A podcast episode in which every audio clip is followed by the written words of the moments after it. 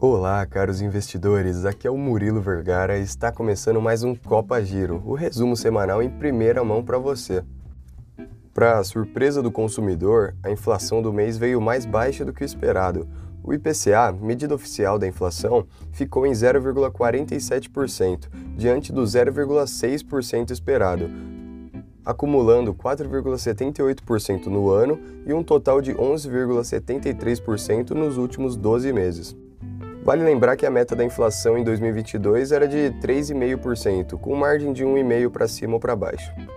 Tais resultados podem e provavelmente devem ser oriundos de um aumento recorrente na taxa de juros, que começou aos 2% em janeiro do ano passado e hoje está em 12,75% sendo essa uma política monetária contracionista, onde basicamente o Estado desestimula a economia, deixando o custo do crédito mais caro e alguns investimentos de renda fixa mais interessantes, o que leva as pessoas a guardar o seu dinheiro e, como consequência, suavizar a inflação. Você lembra que tínhamos falado da privatização da Eletrobras? Finalmente esse processo chega ao fim e ontem tivemos o valor da ação definido a R$ 42. Reais movimentando no total cerca de 33,7 bilhões de reais. E agora o governo já não é mais o acionista majoritário. A oferta marcou a maior privatização de uma empresa brasileira em mais de 20 anos. Tivemos também, nesta quinta-feira, o um encontro entre o presidente Jair Bolsonaro e o Joe Biden, o presidente dos Estados Unidos.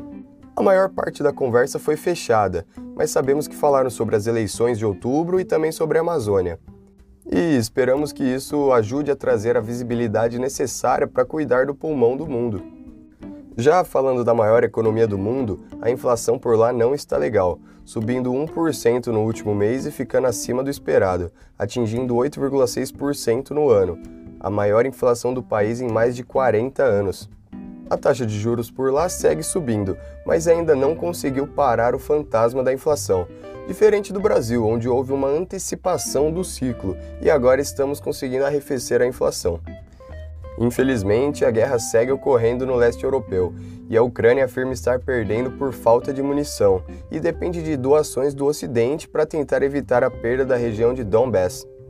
Além disso, a Rússia está usando a comida como arma de guerra e já é considerada uma ameaça global, Segundo a ONU, o conflito pode levar mais de 40 milhões de pessoas à fome, revelando a tamanha importância da Ucrânia, que vem sendo considerada um dos celeiros do mundo. E na China, após pouco mais de uma semana da liberação, o lockdown volta a ser imposto devido a novos alertas de infecções por Covid-19, seguindo a política de tolerância zero destinada a cortar a transmissão do vírus pela raiz. Tratando-se do país com a maior população do mundo, os resultados só poderiam ser globais e já vem afetando o preço das commodities, como o petróleo e o minério de ferro. Para finalizarmos, vale citar que o Ibovespa, o principal índice da B3, segue no quinto dia de queda consecutivo, assustando os investidores. Porém, cada um tem um ponto de vista diferente. Para você é um momento de oportunidades ou um momento de se resguardar?